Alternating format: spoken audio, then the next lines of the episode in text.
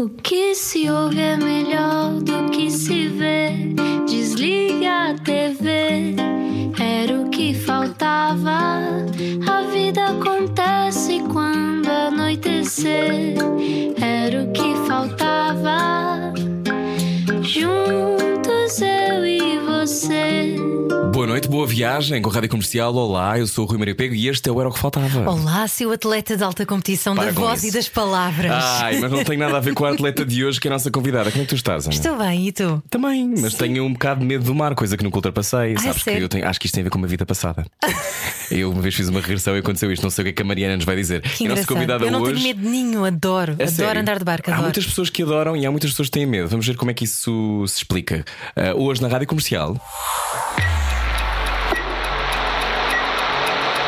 Explica-nos como se eu tivesse acordado de um coma. Quando começou a pandemia, encomendou um quilómetro e meio de elástico para costurar material de proteção para profissionais de saúde. É mesmo a campeã. Mariana Lobato é velejadora olímpica, campeã do mundo na Coreia e agora a primeira mulher portuguesa a competir na Ocean Race Europe, a mais dura prova de vela oceânica que alguma vez vai ter lugar na Europa. Ai meu Deus, estudou representação, vitrinismo, publicidade e marketing e diz o segredo para mudares a tua vida chama-se atitude. Olá, Mariana Lobato, bem-vinda. Olá, Olá, como é que estás? estou bem. Não a bordo de um barco, não é? Nesta altura? Ou estás sempre Nesta- a bordo de um bar, como é que isso funciona? Neste momento, não, infelizmente. Mas é o lugar onde és mais feliz. Eu diria que sim, cheguei a essa conclusão. Hum. Mariana, tu, para quem se chegou agora à rádio comercial, a ideia de alguém a passar a vida a, a velejar é, eh, se calhar, não a coisa mais comum que houve todos os dias, não é? Mas a tua, a tua relação com, com os barcos é uma coisa de família, não é? Tu, basicamente, desde que te lembras que, que estás em barcos. É verdade. eh, eu não me lembro da primeira vez que entrei num barco, tinha meses eh, e, e, portanto, é um desporto de família. Eh, Tanto do lado do meu pai como da minha mãe, os meus avós tinham barcos, portanto, eu não tive a mínima hipótese. Uhum. foste, foste obrigada quase. Mas aos 8 anos vais para a vela eh, e aos 8 anos, eh, o que é que tu sentiste quando, quando de repente eras tu que tinhas que estar? Primeiro, eu não sei muito bem como é que funciona. Eu tenho um primo que faz, faz vela de forma, acho que até muito profissional, eh, mas que é o Bernardo Torres Pego, que alguém, se alguém conhece. E hum, a ideia que eu tenho é que é um trabalho, um, um crescimento muito intenso. Aos 8 anos, estar assim, não estás sozinha, não é? Quantas pessoas é que estão num barco aos 8 anos? Eh, aos 8 anos vamos para a escola de vela, em que Sim. iniciamos nos Optimis, que é aqueles barquinhos tipo caixa de fósforo. mais ou menos. Sim. Uh, mas uh, é interessante porque de repente estamos só nós dentro do barco e temos que nos chafar. Tu aos 8 anos estás sozinha dentro do barco? É mais ou menos isso, sim. Uau! É, é uma escola de vida. E a É primeira mesmo. vez que foste para Mar Alto, lembras-te? Uh, foi para aí com 11 anos que fui, fiz uma regata de Lisboa ou de Cascais até à Madeira. Uau! E- Mas ias sozinha? Não, aí não. Não. Uma Não, regata não. são muitos Não, barcos, não é? Não, foi uma regata no barco, oceânica, não eh, foi, foi, por acaso foi com o meu pai, no, no barco do meu pai, que na altura tinha um barco e, Uhum. e foi uma experiência gira, eh, que é quase que ainda a bordo, mas uh, para o mar, que veio com uma onda, eh, mas foi, foi interessante. Então, descodificando isto para quem só agora chegou à rádio comercial, tu és uma velejadora olímpica. Já vamos falar dos Jogos Olímpicos. Imagino que seja uma coisa intensa e de uma enorme preparação, e enfim, deves ter muitas memórias desse momento. Mas eh, pergunto-te eh, porquê que o mar tem esta atração para ti? Porquê que o mar é este sítio? Há pessoas que têm esta coisa, não era o que eu estava a dizer? Há pessoas que têm imenso medo. Eu não é que eu tenha imenso medo, mas eu, eu, não, eu não, não me sinto confortável. E há outras pessoas que parece que estão sistematicamente no melhor sítio do mundo. Como é que isto se explica? Tem a ver com o quê, Mariana? Na tua opinião? Eu sinto, quando estou no mar, que primeiro estamos completamente numa liberdade gigantesca e estamos ali no meio da natureza. Uh, por vezes em regatas ou transportes de barcos, ficamos dias sem ver eh, terra, não é? Vemos só mar, só água à volta e às vezes temos a oportunidade de ver eh, tartarugas ou baleias ou golfinhos. É Que lindo. espetacular. Portanto, são experiências incríveis que nem dá para descrever. É, uma pessoa sente, é, é senti-las. E eu acho que isso é, é espetacular. Mas tem a ver com uma boa Mas- relação com o silêncio também, com o perigo. Também, também. Faz-nos bem também. Mas às vezes também mete medo porque apanhamos vento muito forte ou ondas, às vezes estamos sempre molhados com. É, às vezes pode ser complicado também, obviamente. Oh, Mariana, no desporto fala-se muito que uh, não há limites. Isso também implica uma boa dose de fé? Andas ali em mar alto, a levares com ondas, a arriscares a vida? Sim, encontra-se Deus no meio das ondas. Sim. Uhum. é giro essa pergunta, mas uh, completamente. Completamente em conexão com, com Deus e a natureza e o universo. É e a manjar também, não é? oh Mariana, mas tu antes de seres velejadora, ou se calhar durante, estudaste representação primeiro, depois vitrinismo, que eu acho maravilhoso, que é a arte de fazer montras, é isso mais ou menos, não é? É, exatamente. Uau, eu acho isso fascinante porque é uma arte que não é muito explorada, não é muito falada, mas realmente uma montra pode dizer muito sobre uma loja, não é? Pode dizer imensa coisa e a maneira como se compõem as coisas, uh, não só para as montras das lojas, mas no dia a dia e, como, e em relação às pessoas, como nos apresentamos também, uhum. faz toda a diferença. E eu gosto muito de explorar essa parte criativa. Sou velejadora, mas também gosto de fazer hum, em terra, quando estou em terra, ser criativa. Uhum. Depois também tiraste publicidade e marketing, não é? Na Escola Superior de Comunicação Social. Também. Mas se foste fazer isto porque achavas que a carreira de velejadora olímpica ou velejadora era difícil de ser profissional, explica-nos um bocadinho como é que funciona. Para quem quiser ser velejador, há mercado para isso em Portugal? Há muito mar, não é? A partida, acho eu. Há muito mar. Mas uh, eu sinto que uma pessoa não precisa de ser uh, só uma coisa. Uhum. E acho que... Nós também achamos o mesmo. e, e eu gosto de ser várias coisas. Quando digo que sou atleta ou velejadora, não sou só isso, não quero ser só isso, sou muito mais do que isso. E, e ser um bocadinho de cada coisa acho que nos preenche.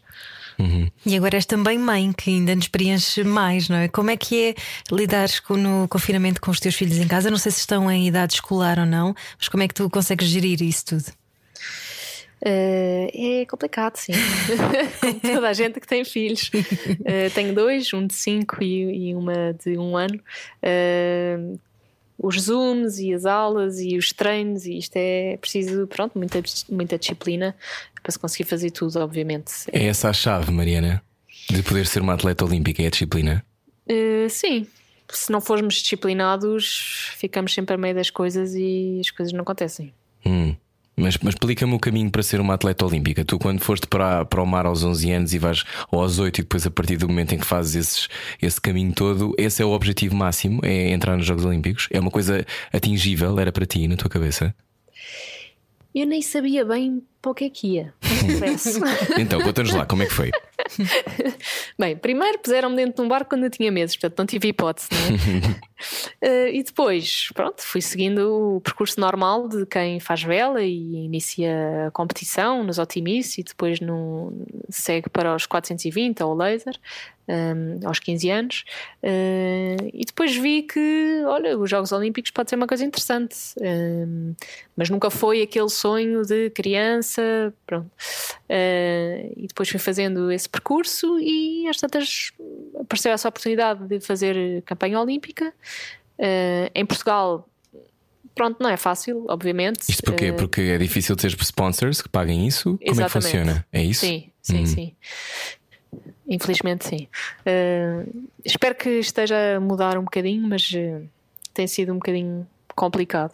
Isso tem a ver com o quê, Mariana? É porque os atletas uh, não, têm, não vão muito à imprensa? Tem a ver com, com o facto de haver desconhecimento? Porquê que achas que há, que há marcas ou porque é que há poucos sponsors para, para um mercado que Portugal tem, não é? A ideia que eu tenho é que há muitas regatas e coisas acontecem, mas se calhar estou a dizer de cor, não sei, corrijo-me. Sim, isso existe muita, muita competição e regatas, uh, mas penso que poderá ter a ver com a mentalidade, uh, mas mudar a mentalidade é sempre mais complicado, demora tempo.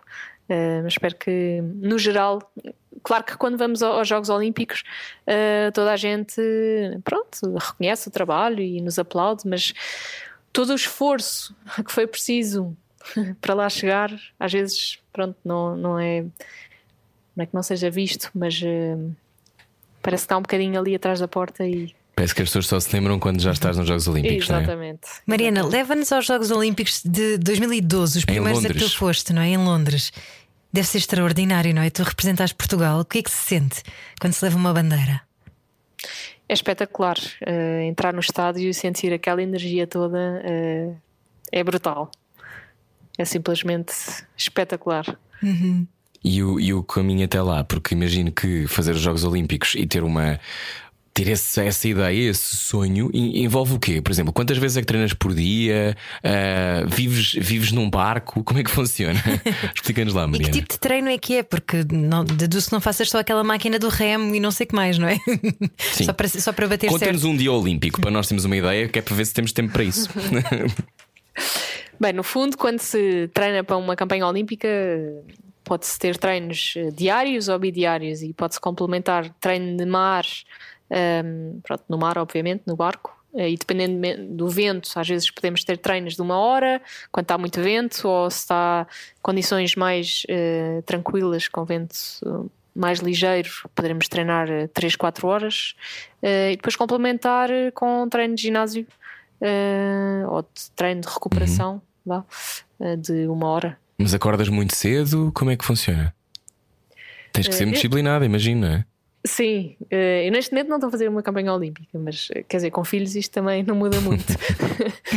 mas uh, treinava, sim, acordava às 6 da manhã, 6 e tal da manhã, para ir ao ginásio, uh, fazer esse treino e depois para tentar recuperar, para depois poder ir para o, para o mar a seguir.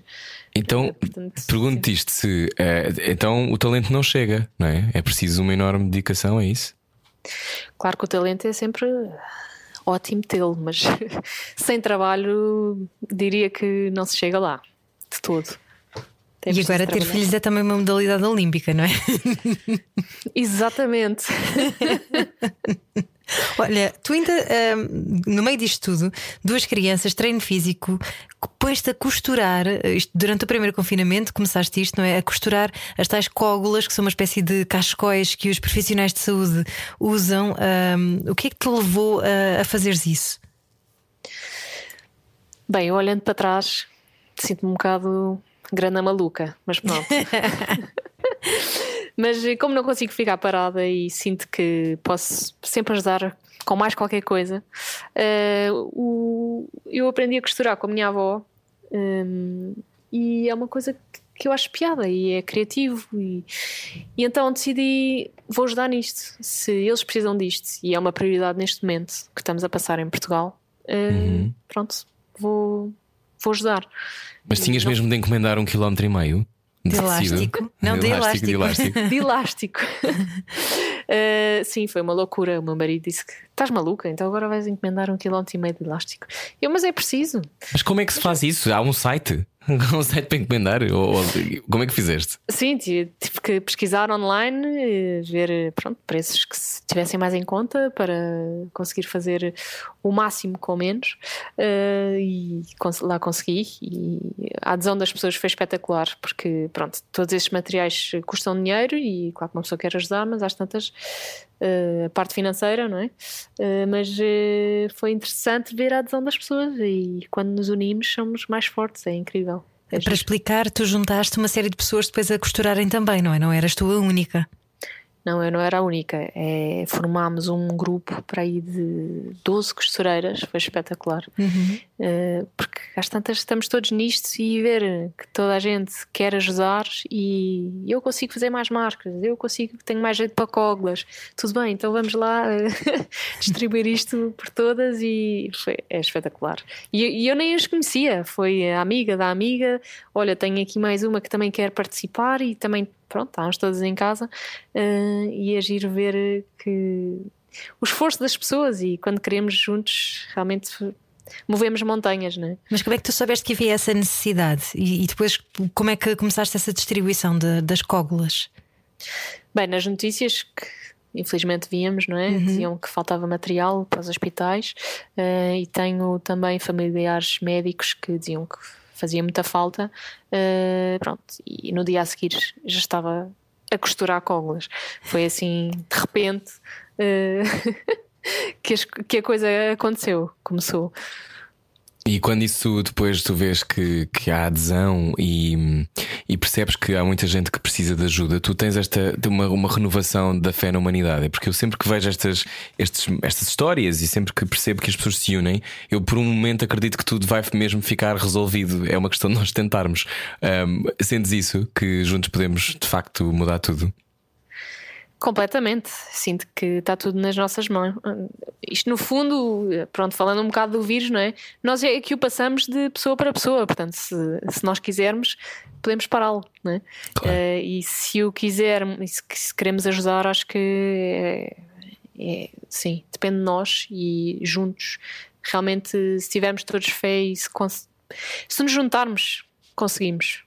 Acredito tu... mesmo. E foi, foi giro na, só falando na parte da distribuição, uhum. que pronto, eu não consigo fazer tudo, não é? Comecei a costurar, depois juntaram-se mais algumas costureiras e a amiga da amiga, e às tantas éramos um grupo, e depois tinha, tinha uma amiga médica que estava responsável pelas entregas ou pela distribuição, porque às tantas eu, eu também não, não consigo chegar a todo lado, nem, nem quero, e foi giro distribuir tarefas, e acho que foi interessante saber também trabalhar em equipa uh, nisso para que conseguíssemos chegar a mais sítios e ver as necessidades de cada hospital ou cada centro médico. Estamos a conversar com a velejadora Mariana Lobato. Oh, Mariana, então tu mantens esta frase que o segredo para mudares a tua vida chama-se atitude? eu, eu sinto isso. é, completamente. Se uma pessoa não tiver atitude, as coisas não acontecem, não é? é podemos ficar a pensar se, se, nos X da vida, uhum. mas se ficarmos só nos X no mar lá. não há muito lugar para SES, não é? Não, não há lugar. Não, é verdade. Porque se ficamos à espera, podemos ir parar ao Brasil em vez de. Já te aconteceu uma coisa dessas que é estás a caminho de um sítio e de repente, ah, que chatice, agora estou nas Canárias, não era nada disto que eu queria. não me aconteceu exatamente assim, mas já mandei um barco ao fundo, ou seja, não ah, cheguei a nenhum lado. ou seja, a velejadora olímpica, mas obviamente deves ter tido problemas pelo caminho. Como é que isso aconteceu, Mariana? Bem, eu tinha uns 20 anos e estava a fazer uma regata um, com a minha irmã mais velha.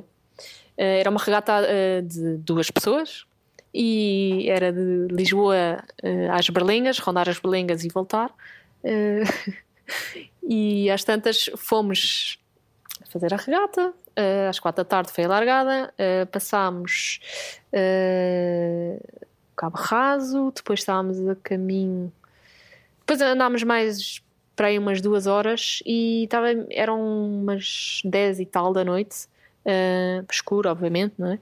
Uh, e havia muita gente já que tinha desistido ou que tinha partido material porque estava imenso vento um, e nós também tínhamos partido qualquer coisa no barco, já não me lembro o que é que era, então decidimos por segurança vamos uh, voltar para trás porque já estão a ficar condições hum. extremas, não é? Não vale a pena arriscar. Sim, senhora. Uh, ligámos para o meu pai, que é o nosso maior fã sempre, que nos apoia nisto tudo. Uh, e o meu irmão também estava a fazer a regata, que também é velejador, e também já tinha voltado para trás porque tinha partido não sei o quê. Pronto, estavam assim em condições extremas.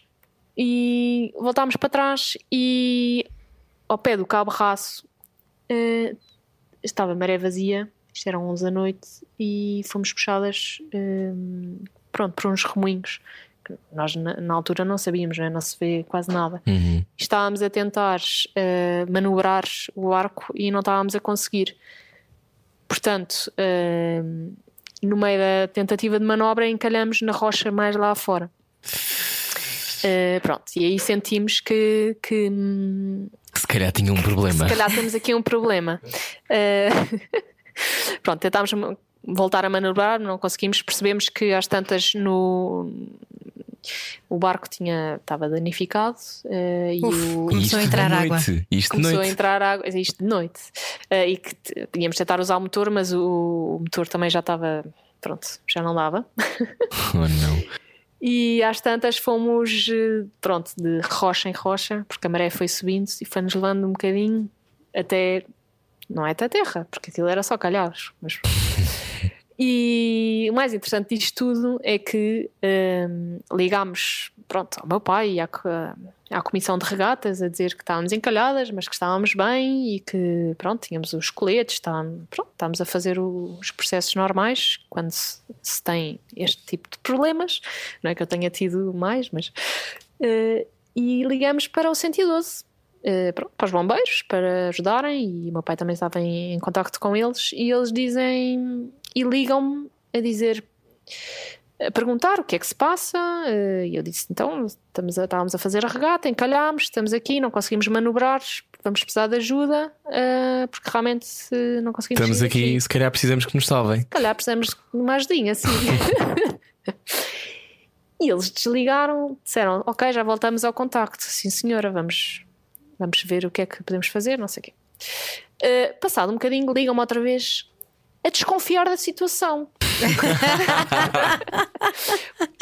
e claro. perguntaram: Mas você é que você está muito calma para quem está numa situação dessas? é mesmo verdade. Uma chamada falsa. Não, é porque infelizmente acontecem chamadas falsas. É não? verdade. Um, e, e eu achei aquilo eu fiquei parva a olhar para o telefone, mas quer dizer, eu estou mesmo aqui, eu não estou a brincar, eu estou mesmo aqui no meio dos calhaus. Se nos puderem ajudar, agradecia imenso. oh Mariana, qual é que é o maior desafio de um velejador? Uh, eu diria que o eh, desafio, ou eu tenho imenso respeito pelo mar e às vezes uh, quem não respeita pode ser complicado sinceramente. Dá-se mal, não é? Casos em que foi, dá-se mal, sim. Não, porque é um bocadinho, tu estás a. Tu, cada vez que sais com um barco, tu podes enfrentar uma situação como esta que estavas a relatar, mas situações em que, quer dizer, tu podes morrer, não é? Não é uma coisa. Um, não, é, não é só mais ou menos, não é? Pode ser mesmo grave. Completamente, sim. Infelizmente já houve mortes, não é? Uhum. Uh, mas tem que ter muito respeito e, e saber para o que é que vamos e fazer a preparação de cada vez que vamos. Uhum. Porque temos que saber com o que é que contamos e o que é que pode acontecer. E se acontecer, como é que vamos reagir e como é que quais são as nossas hipóteses de, de sair dali ou de. Pronto. Olha, eu, mas eu acabei por não te deixar concluir a história, afinal, eles depois foram, foram socorrer quanto tempo depois? Desculpa. Pronto, isto foi às 11 da noite, uh, já, às tantas já eram 11 e meia, provavelmente. Uh, depois eles lá acreditaram que era verdade, uh, e então puseram a hipótese de vir um helicóptero, mas depois com o mastro podia-se enrolar o cabo do helicóptero e era perigoso. Uh, pensaram também num bote salva-vidas, mas com as ondas que estavam a arrebentar por cima do barco. Ainda era pior.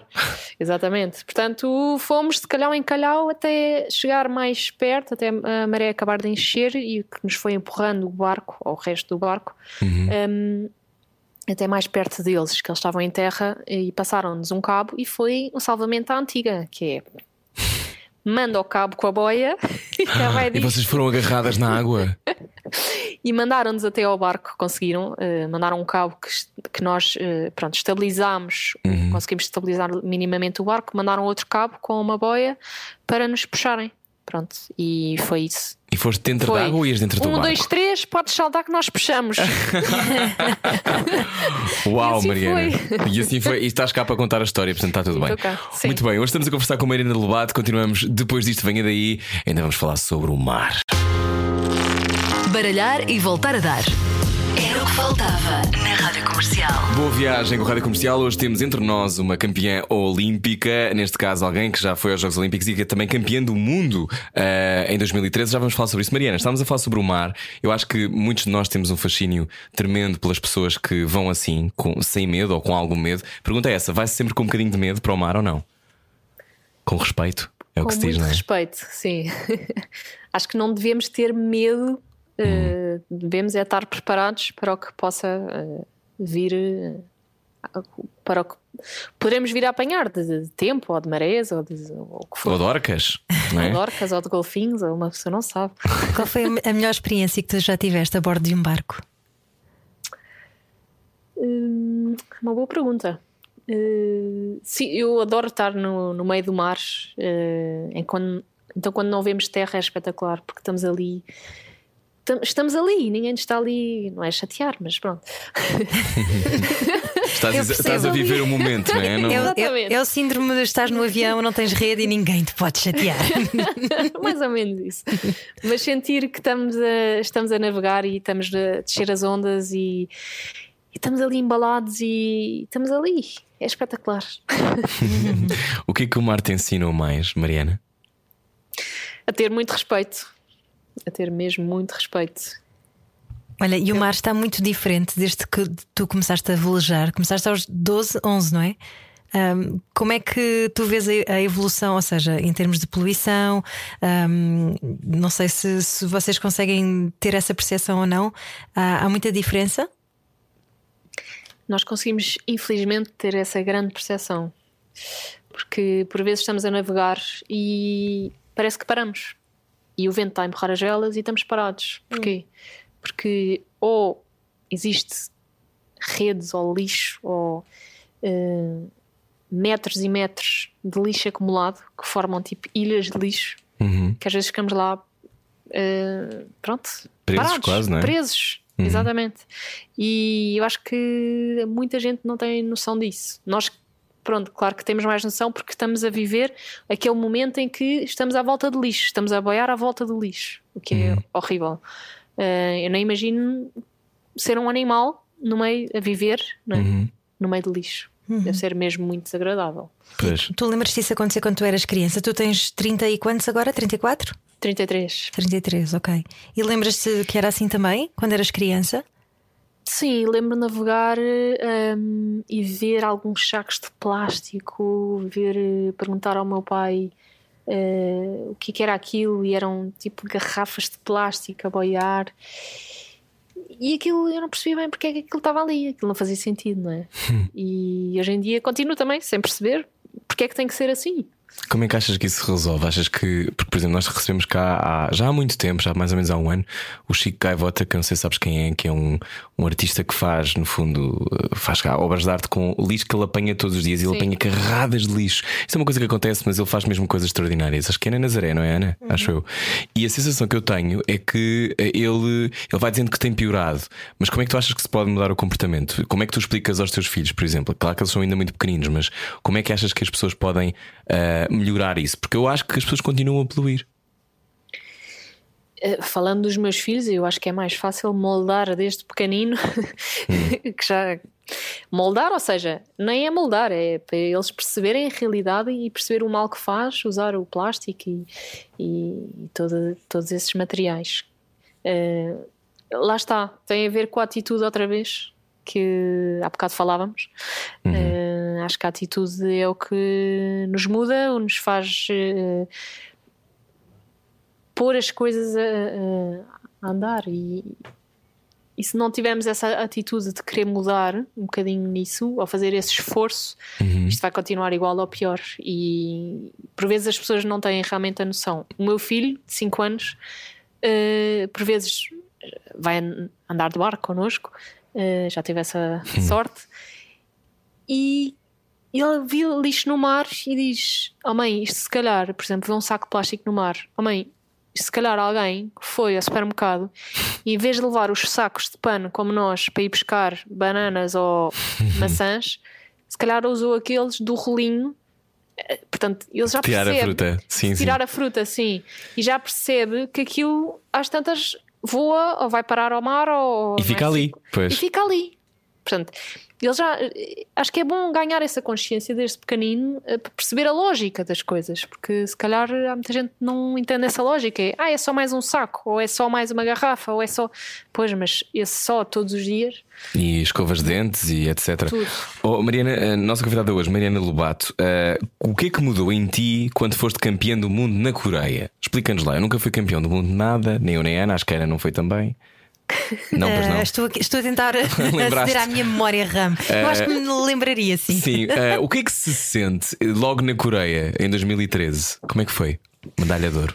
Eh, foi espetacular, mas eu acho que nem realizei bem na altura. Quer Porquê? dizer, uma pessoa. eh, porque é uma, nós treinamos todos os dias para ser melhores e para estarmos eh, cada vez mais bem preparados fisicamente e, e tecnicamente e isso tudo.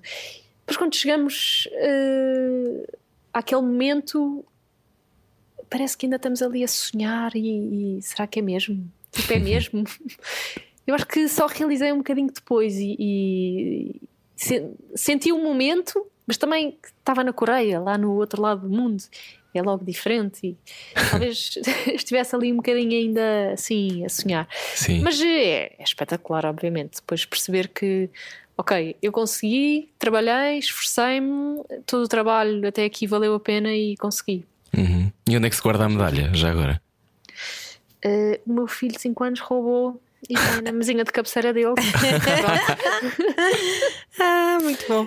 E logo no ano seguinte foste campeã da Europa. Fui em 2014. campeã... Já foi muitas Europa. vezes, já não te lembras, se calhar. Uh, ah, sim, uh, quer dizer, foi mais ou menos. Uh, naveguei com, com a equipa que, que fez os campeonatos todos e que, E venceu. E que venceu. Portanto, eu fiz a última etapa, digamos assim. Uhum. Uh, portanto, fiz parte da equipa, mas não sinto que fui campeã da Ok, Europa. então, então deixa-me só perguntar-te isto: que é, eh, para todos aqueles que ligaram agora à rádio comercial, eh, tu és uma atleta olímpica, tu foste conseguiste ir aos Jogos Olímpicos, ficaste em 11 primeiro lugar, tu ganhaste este campeonato do mundo, és uma, uma atleta. Um, o que é que as vitórias ensinam, mas depois quer saber o que é que as derrotas ensinam? Porque eu imagino que para tu poderes chegar à medalha, deves ter sofrido, sei lá, horrores. Portanto, como é que, o que é que a vitória ensina e o que é que a derrota ensina, Mariana Lobato? A vitória eh, ensina-nos que, que vale a pena todo o trabalho, todo o esforço ehm, e não desistir. Acho que é principalmente isso. Que vamos ouvir várias vezes que, que não, ou não vamos conseguir chegar onde queríamos, mas um dia há de chegar, se não desistirmos. As derrotas, eu não sou nada negativa em relação às derrotas, porque o caminho faz-se caminhando e se nós não tivermos as derrotas, não vamos ter também as vitórias, não é? Eh, e, e as derrotas ou os erros, não é? Servem mesmo para isso, para nós conseguirmos dar o próximo passo, perceber, conseguir tirar a conclusão desse erro, Uhum. porque se não, tiver, se não tivermos a tentar, não vamos errar. E sem o erro também não tiramos conclusões. Portanto, também não chegamos a lado nenhum. Portanto, é ótimo errar. Mas há pessoas, por exemplo, que, que com as derrotas têm duas ou três derrotas e ficam demolidas e não conseguem dar a volta. Ah, quando se é atleta olímpico e está a competir a este nível das coisas, ahm, como é que cada derrota não é. Como é que tu vais buscar força à derrota?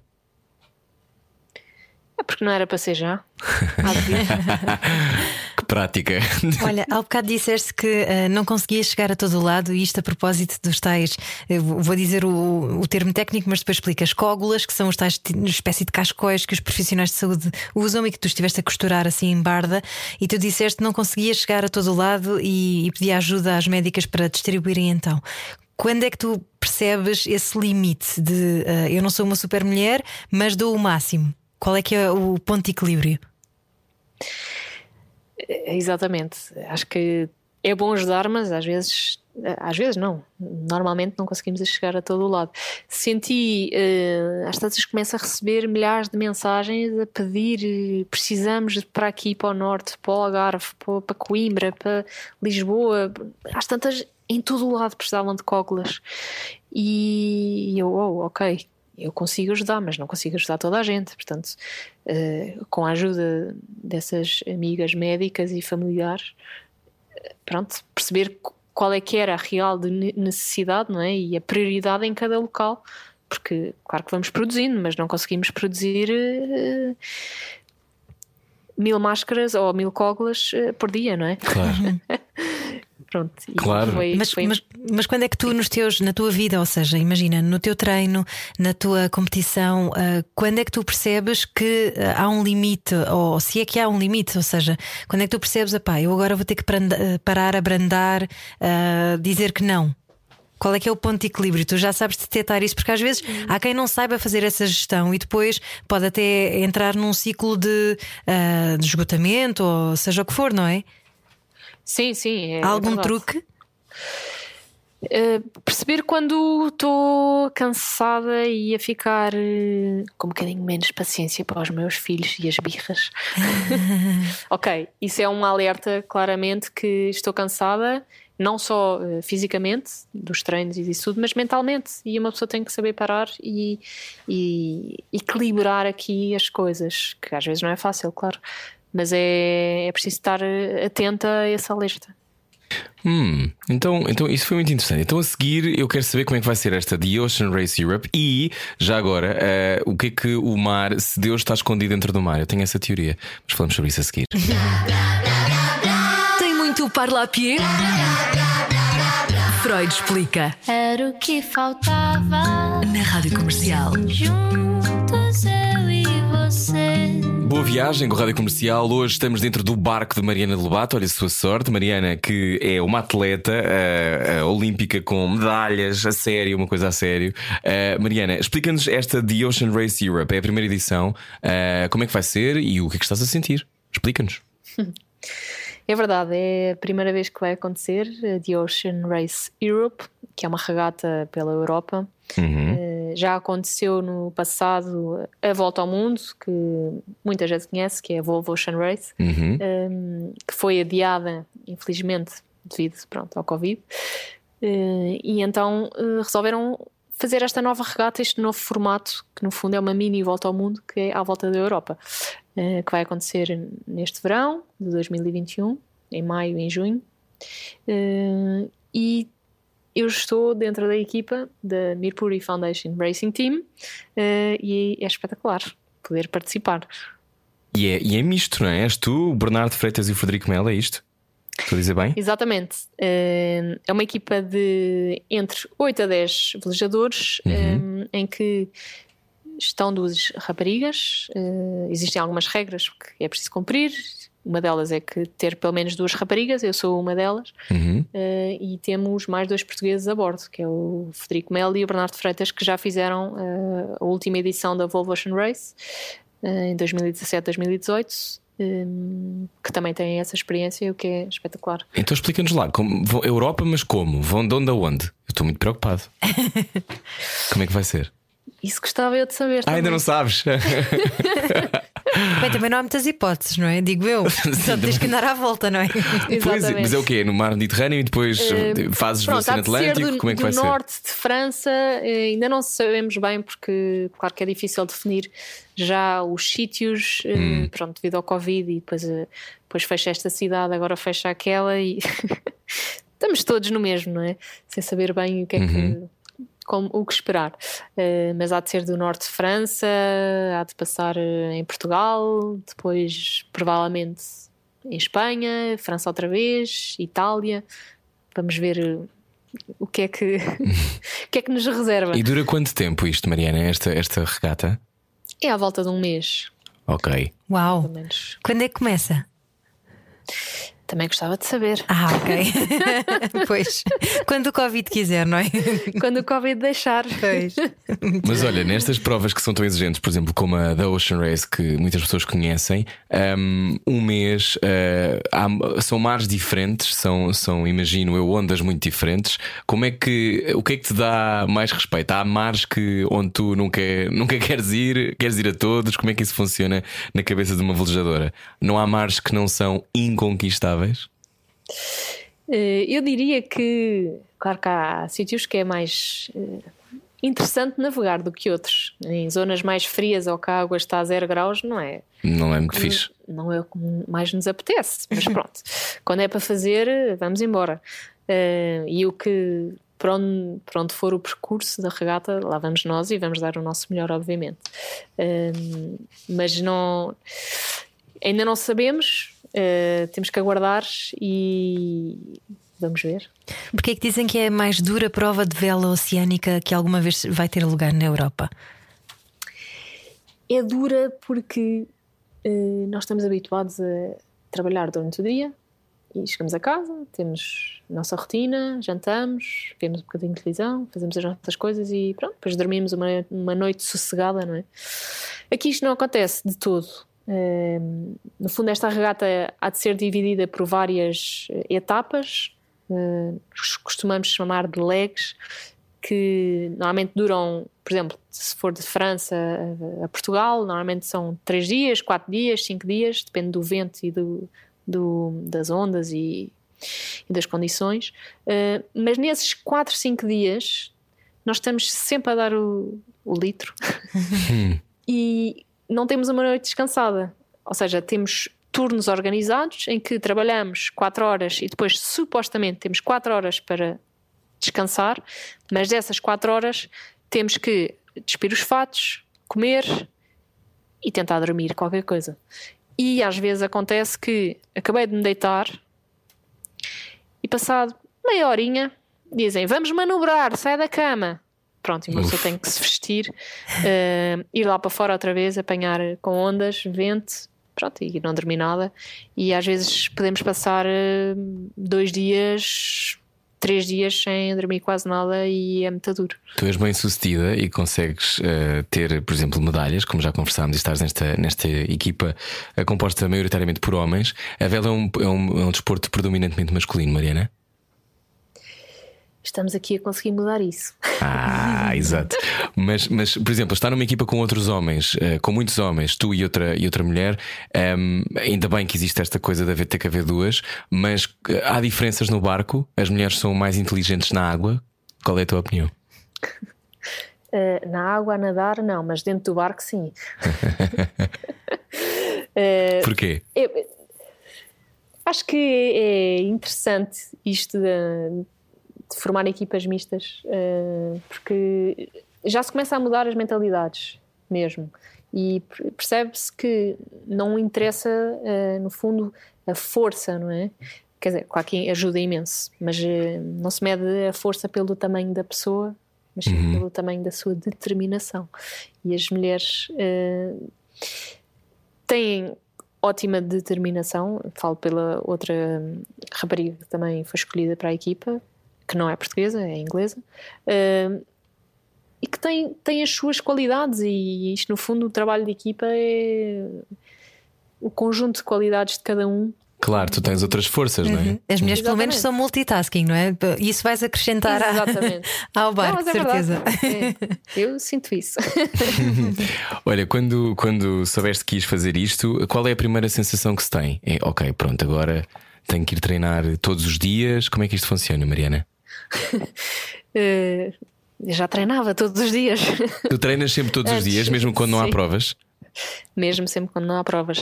Uh, o meu lema de vida é: eu não vou esperar para haver provas para começar a treinar para tentar.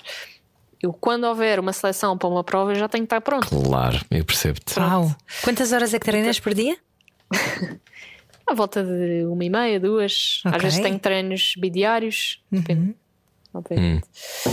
Mas, mas antes de pronto, integrar esta equipa, uh, houve pronto, seleções, não é? digamos assim, e uma pessoa para chegar à seleção já tem que estar a dar o seu melhor e tem que estar uh, pronto, a dar o litro, não é? Estar em, ter a força máxima. Então o que queres dizer é para tu poderes agarrar a oportunidade, tens que estar o mais preparado possível sempre. É isso que tu defendes. Sempre. Exatamente. Portanto, basicamente, caro ouvinte, dê o litro a toda a hora. Sim.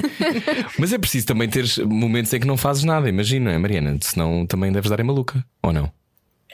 Sim, é importante também descansar eh, a cabeça, o corpo, obviamente. Sim. Mas mais a cabeça do que o corpo? Isso é um, um caminho que eu estou aqui a tentar eh, descobrir ainda. Perceber, eh, claro que a parte física é muito importante, mas a parte psicológica ainda mais. Então, no barco, quando não se dorme e quando não estamos mais para lá do que para cá, e estava aqui tão quentinha e eu tinha acabado de adormecer e agora acordam-me. Pronto. E é muito psicológico, não é? Isto é tudo uhum. muito psicológico. E trabalhar essa parte psicológica é muito importante e é uma coisa que que eu gosto bastante. E os teus filhos estão a dar, não é? Esta coisa de te acordarem à meia-noite. uh, também, mas por acaso tive sorte com a segunda. O primeiro foi terrível, a segunda tem sido mais pacífica. E deste é o nome bom. de Bartolomeu ao teu primeiro filho? Dei. o nome do navegador. Exatamente. bonito. Olha, se tivesses nascido há 500 anos, ias ser uma pirata. É isso quer dizer esta história? Quem sabe? Havia Se piratas calhar- mulheres, havia uma. fui, é? Se calhar foste, não é? Havia uma pirata. Eu, eu tenho este medo dos barcos porque eu acho que morri num barco, mas isto, isto é só eu que fiz uma, uma regressão e supostamente isso aconteceu. Mas esta coisa de. Há, há umas mulheres ao longo da história, aliás, acho que eu, neste caso sabes mais isto do que eu, Mariana. Há uma pirata irlandesa, acho eu, que é super eh, aplaudida, é assim, numa figura folclórica do folclore eh, irlandês de que fazia a vida no inferno aos ingleses. Uau! Ok, não conhecia, mas vou explorar isso. Acho que devias, acho que devias. Olha, antes de irmos embora, um, e já vamos relembrar que há da Ocean Race, Race Europe em breve, ou melhor, esperemos que, que em breve para ti, para todos aqueles que adoram a modalidade e para todos aqueles que gostam de ir para a água também. Mas a minha pergunta tem a ver com aquilo que há pouco deixámos pendurado, que é: uh, Deus esconde-se nas ondas? O que é que se aprende em relação a isso e ao silêncio da, da água? Eh, é, é uma boa. É difícil de responder a isso, porque quando estou no mar, prefiro sentir do que responder. Uhum. E Há uma comunhão, é isso? uma cone- conexão, sim, claramente, com Deus. Sim. É bom, é bom falar com Deus, estar a, a navegar e descer ondas e sentir. Claramente. Extrapola-se isso também para a vida. Na vida também devemos só eh, deixar-nos embalar e levar-nos por eh, algo. Eu sinto que sim. Ah, por vezes queremos controlar demasiadas coisas e nós não controlamos nada. Temos é que entregar, dar o nosso melhor no que achamos que podemos fazer e o resto é deixar vir. Pois é, para ser. a tua profissão é um bocado isso, não é? Tu, tu sempre que vais para a água não sabes o que é que pode acontecer. Exatamente. Ok, tens que fazer, eh, tens que num dia fazer workshops explicar às pessoas como é que não controlam, Mariana, porque, porque acho que precisamos todos de aprender contigo. Mas eu preferi não ter que ir para alto mar, pode ser. Pode ser, mas é mais fácil. Pois, acredito. Não temos muita hipótese. Ai, mas como é que se combate Entregamos isto? e pronto. Eu vou Pronto. contigo, Mariana, eu vou na boa. Então pronto. Mariana Lobato, nossa convidada hoje na Rádio Comercial. Pode ver a conversa inteira se quiserem. radiocomercial.ol.pt. Uh, parabéns, Mariana. Boa sorte para a tua próxima etapa, a primeira edição do The Ocean Race Europe. Uh, Mariana vai estar com o Bernardo Freitas e o Frederico Mel e sete outros uh, neste barco. Esperemos que, supostamente agendado para o final da primavera, mas há quem diga que, que é só no verão, não é, Mariana? Sim, nunca sabemos bem agora. Muito Que é bem. Muito bem. Eu proponho que nós terminarmos com a música do Rod Stewart. I am sailing. Pode ser. Beijinhos, I am Mariana. Obrigado. Obrigado. E- Beijinhos. E adeus e boa sorte na água. Beijinhos, beijinhos. Obrigada. Era o que faltava. Com Rui Maria Pego e Ana Martins. Juntos eu e você. Na comercial.